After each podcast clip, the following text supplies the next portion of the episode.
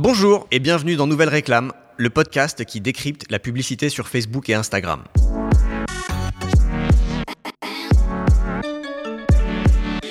Ce podcast s'adresse aux entrepreneurs, aux marketeurs, aux responsables social media et aux community managers, bref, à toutes celles et ceux qui veulent utiliser la plateforme publicitaire de Facebook et Instagram pour générer du trafic sur leur site ou leur appli mobile, trouver de nouveaux prospects, générer des ventes sur leur site de e-commerce ou tout simplement gagner en visibilité sur Internet. Je m'appelle Joseph Dogno, je suis consultant en marketing digital spécialisé dans les Facebook Ads. L'idée de ce podcast est de vous informer sur l'actualité et les développements de la plateforme publicitaire de Facebook qui évolue très vite et change très souvent, de partager des retours d'expérience et des best practices pour que vous soyez armés et que vous réussissiez vos campagnes de pub sur Facebook et Instagram. Le sujet de ce premier épisode, c'est les récents changements de l'algorithme du feed de l'actualité de Facebook. Je vais d'abord revenir sur l'annonce de Zuckerberg. Je vais vous donner un petit peu mon interprétation, mon sentiment sur cette annonce et sur les réactions qu'elle a entraînées. Ensuite, on va parler concrètement de ce que ça implique, de l'impact sur la publicité, puisque c'est quand même le sujet qui nous occupe dans ce podcast. Et enfin, des opportunités offertes par les groupes et Messenger. Alors pour ce premier podcast, J'aimerais revenir sur les changements récents de l'algorithme de fil d'actualité de Facebook, parce que Zuckerberg a fait une annonce le 12 janvier 2018 qui a fait beaucoup de bruit, qui a un peu retourné la planète, enfin en tout cas les gens sur la planète qui euh, ont quelque chose à voir avec Facebook, qui se servent de Facebook pour diffuser leur contenu, toucher leurs clients, euh, entretenir une communauté. Et donc ça fait beaucoup de bruit et ça vaut le coup, je pense, de, de reparler un petit peu de ce qui a été annoncé et de ce qui s'est passé depuis. Et peut-être de qu'est-ce que les éditeurs, les marques peuvent faire pour euh, pallier aux conséquences de cette annonce. Alors, qu'est-ce qu'a dit Mark Zuckerberg le 12 janvier 2018 En substance, il a dit la chose suivante. Chez Facebook, on a toujours mis les amis et la famille au cœur de l'expérience Facebook. Et récemment, on a eu des retours de nos utilisateurs qui nous indiquaient que le contenu public, c'est-à-dire le contenu publié par les entreprises, les marques, les médias, les célébrités, en gros tout le contenu des pages pro, prenait trop de place dans le fil d'actualité des utilisateurs.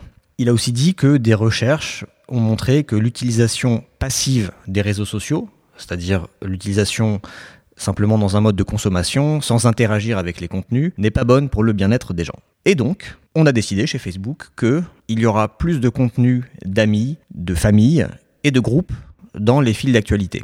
On a aussi décidé que on va pas complètement supprimer le contenu public, donc des, marques, des éditeurs, des pages pro, mais le contenu public qui sera le plus mis en avant sera celui qui va générer des interactions significatives. Excusez-moi pour la mauvaise traduction, mais donc en anglais des meaningful interactions, c'est-à-dire en général des publications qui génèrent des commentaires longs et réfléchis. Suite à ces, changements qu'on va faire, sur le newsfeed, on s'attend à une baisse du temps passé sur Facebook. Mais c'est pas grave, on préfère que les gens passent moins de temps, mais que leur temps passé soit mieux passé. Et donc il a introduit la notion de time well spent à la place de time spent. Donc le temps bien passé plutôt que simplement le temps passé. Donc voilà en gros ce que Zuckerberg a dit le 12 janvier. Alors, comme à chaque mise à jour de l'algorithme de Facebook, il y a eu énormément de réactions, et principalement des réactions négatives, puisque personne n'aime le changement. Alors on a les marketeurs qui pleurent, on a les marques qui trouvent ça totalement inacceptable. Sauf que, en fait, Facebook ne nous doit rien. Facebook, c'est la plateforme de Mark Zuckerberg. Personne n'est obligé d'y être. Moi, je rencontre plein de gens quand je leur explique ce que je fais, donc je suis consultant spécialisé en Facebook Ads, et quand je leur dis ce que je fais, ils me disent Ah, mais c'est horrible, on est traqué sur Facebook, euh, dès que je fais quelque chose, je vois des pubs euh, personnalisées.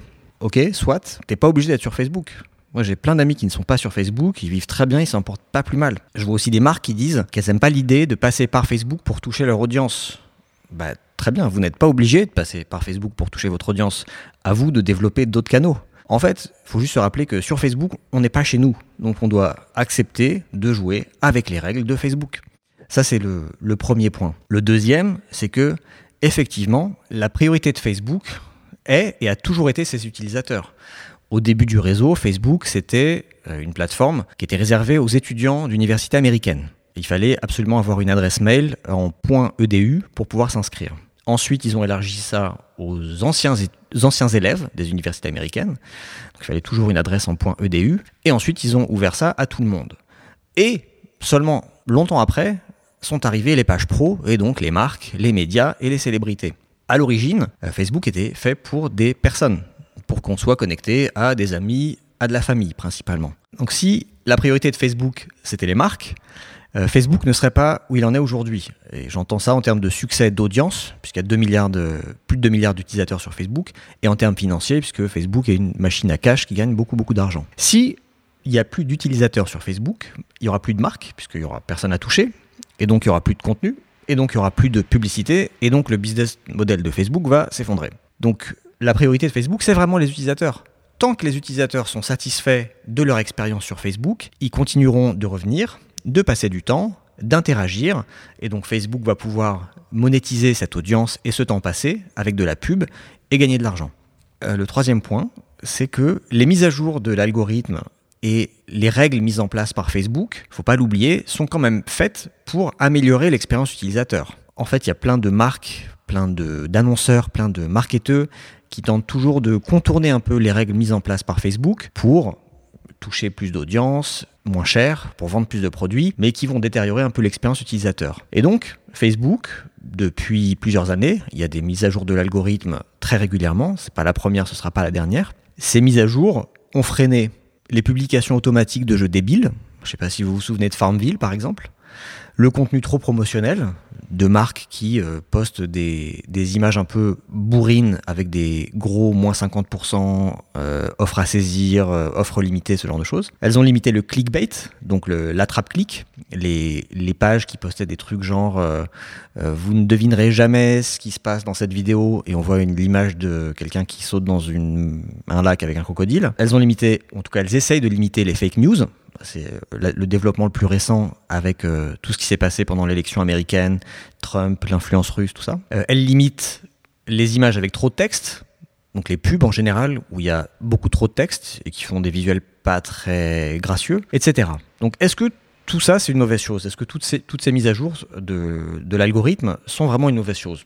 Personnellement, je trouve pas. Le quatrième point, c'est que avant, on conseillait, en tout cas les, des experts social media, des experts marketing conseillaient aux marques de poster trois fois par jour, ou deux fois par jour, ou dix fois par semaine. Chacun avait un petit peu son, étalon. Mais est-ce qu'une marque a vraiment l'occasion de prendre la parole trois fois par jour et de dire des choses intéressantes à son audience? Je suis pas sûr. En tout cas, je, je suis même sûr que la plupart des marques n'ont pas des choses à dire trois fois par jour à leur audience. Donc est-ce qu'il ne vaut pas mieux produire moins de contenu, mais que les marques ne prennent la parole que lorsqu'elles ont quelque chose d'intéressant à raconter, quelque chose qui va vraiment euh, amener quelque chose à leur audience. L'autre point, c'est que pendant des années, les marques et les médias ont profité de Facebook pour avoir une distribution gratuite de leur contenu, de leurs messages. Et c'est vrai que maintenant, c'est plus gratuit. Au départ, le reach était d'à peu près 100%, donc euh, quand une page postait quelque chose, quand elle faisait une publication, 100% de ses fans voyaient le contenu. Euh, c'est sûr que c'est plus le cas. Aujourd'hui, ça ne l'est plus déjà depuis plusieurs années. La portée, elle a diminué. Et aujourd'hui, la portée moyenne d'une page, elle est plutôt de l'ordre de 5 à 10%. Si on veut toucher la totalité de ses fans, on est obligé de payer. Donc c'est sûr que on est passé d'une plateforme de distribution gratuite à une plateforme qui n'est plus gratuite. L'algorithme filtre de plus en plus les publications des pages. Et donc il faut payer pour toucher son audience. En fait, Facebook est devenu un média comme les autres. Il n'y a pas dans l'histoire de médias gratuits. Si vous voulez toucher une audience, vous êtes euh, en général obligé d'acheter une. Enfin, on était obligé d'acheter une page de pub dans un magazine, de payer une pub à la radio ou à la télé. Et juste pour euh, une petite parenthèse, en anglais, on parle de Facebook comme d'un social media. On n'en parle plus comme d'un social network, comme la plupart des réseaux sociaux d'ailleurs. En France, on parle encore de réseaux sociaux. Aux États-Unis, on parle de médias sociaux. Et donc, voilà, Facebook est devenu un média qui n'est pas gratuit. Maintenant, si vous, en tant qu'entreprise, en tant que marque, en tant qu'éditeur, vous voulez une plateforme gratuite, c'est pas sur Facebook qu'il faut aller. Mais il existe encore des plateformes gratuites. Votre site internet, ça coûte à peu près rien d'avoir un site internet. Votre mailing list, si vous en avez une, vous pouvez euh, toucher tous vos abonnés mail à peu près gratuitement, en tout cas pour des sommes assez négligeables. Donc personne ne, vous oblige à être sur Facebook. Si vous voulez être sur Facebook et bénéficier de cet accès à 2 milliards de personnes, et je ne parle pas des 800 millions sur Instagram et euh, des plus de 1 milliard sur Messenger et sur WhatsApp, effectivement maintenant il faut payer. Et enfin, le dernier point, c'est que, à mon sens, mettre tous ses œufs dans le panier de Facebook pour une marque, c'est un gros risque. Parce que comme j'ai dit au début, quand on est sur Facebook, on n'est pas chez nous, donc on doit jouer avec les règles de Facebook.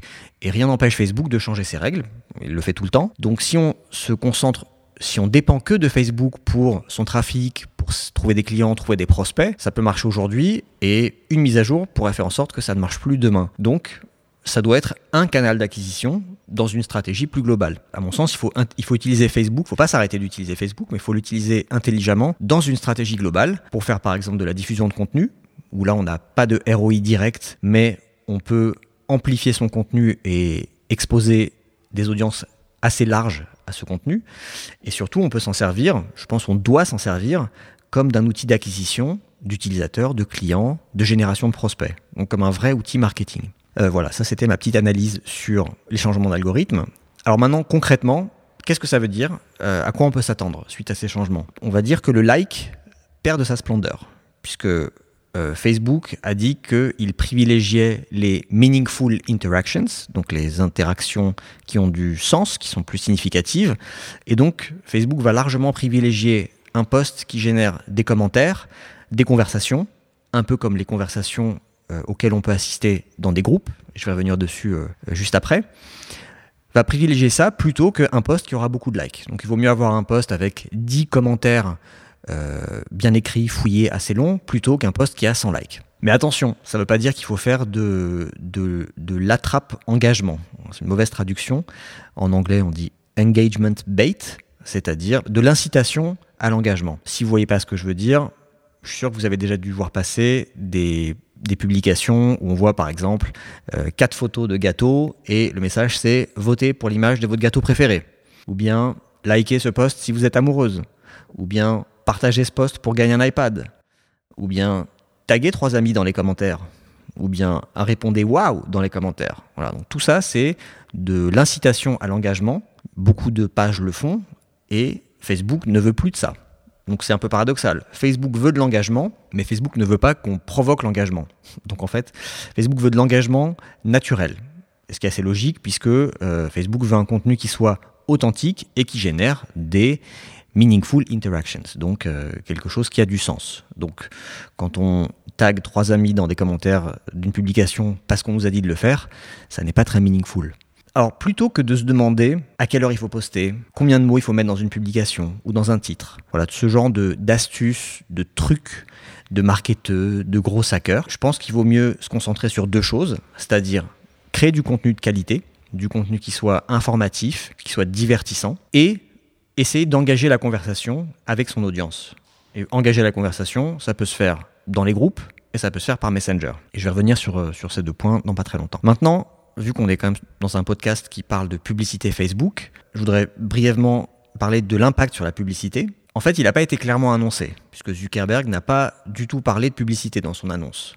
Mais on peut s'attendre quand même à ce que les prix de la publicité augmentent. En tout cas, c'est mon interprétation, pour deux raisons. La première, c'est que si, comme Zuckerberg l'a annoncé, il s'attend à ce qu'il y ait moins de temps passé sur Facebook, moins de temps passé, ça veut dire moins d'espace publicitaire à commercialiser, et vu que les Facebook Ads, c'est un système d'enchères, donc les prix dépendent de l'offre et de la demande, s'il y a moins d'espace publicitaire à vente, on peut s'attendre à ce que les prix augmentent. Et la deuxième raison, c'est que si la portée organique des pages baisse, les pages, les pages pro, ne vont pas avoir d'autre choix que de faire un petit peu de publicité pour être visibles. Donc no pay, no play. Si les pages ne payent pas, elles ne toucheront quasiment plus personne même pas leurs fans. Voilà, ça c'est euh, à mon sens l'impact sur la publicité, c'est juste euh, une histoire de, prix. Euh, maintenant, Facebook, Zuckerberg a quand même annoncé qu'il allait mettre en avant dans les fils d'actualité les publications des amis, de la famille et des groupes. Et les groupes, c'est un gros sujet chez Facebook. L'année dernière, en 2017, Zuckerberg a changé la, la, mission, le mission statement de Facebook pour remettre les groupes, enfin pour mettre les groupes au centre de cette mission en disant qu'il voulait connecter les communautés. Et aujourd'hui, la plupart des conversations, en fait, ont lieu dans des groupes, puisque les groupes de fans, de gens qui partagent une passion, un centre d'intérêt, euh, génèrent beaucoup plus de conversations que sur des pages de marque, par exemple. Alors donc, j'imagine que vous devez être en train de vous demander, bon bah du coup, je vais créer un groupe. Ma réponse, c'est non, pas forcément. En fait, si vous créez un groupe uniquement dans le but de spammer les membres du groupe en essayant seulement de leur vendre vos produits, ça n'a aucun intérêt. et surtout ça marchera pas. Un groupe, c'est un groupe Facebook, c'est une communauté. Donc, si il y a un sens à créer une communauté autour de votre produit, dans ce cas-là, oui, créer un groupe. Par exemple, euh, je ne sais pas si vous êtes une appli de running, et eh ben vous pouvez créer un groupe pour fédérer une communauté de gens qui aiment courir, pour leur permettre de se connecter entre eux, d'aller courir ensemble, les aider à organiser des événements de running, etc. Si, euh, par exemple, moi j'ai une, formation en ligne, et les gens qui achètent cette formation en ligne ont accès à un groupe privé. Le but de ce groupe privé, c'est que je réponde à des questions que les élèves vont me poser, c'est que les élèves s'entraident entre eux, éventuellement nous des contacts et fassent du business entre eux. dans ce cas-là, oui, ça a un intérêt. Là, on parle de groupe privé. Donc, créer un groupe, oui, si c'est pertinent dans le cadre de votre activité, dans votre business et dans votre stratégie éditoriale. Et enfin, Messenger. Donc Messenger, c'est un énorme sujet pour Facebook depuis un peu plus d'un an. Facebook pousse énormément Messenger, pousse énormément les chatbots, euh, a mis en place des formats publicitaires qui renvoient vers des chats. Donc quand on clique sur la pub, au lieu d'aller vers un site web, on se retrouve dans un chat Messenger. Et euh, Facebook pousse à fond ces conversations entre les marques et les utilisateurs. Donc c'est un canal que les marques devraient utiliser plus, mais le faire intelligemment. Et je pense qu'on reviendra là-dessus dans un prochain épisode.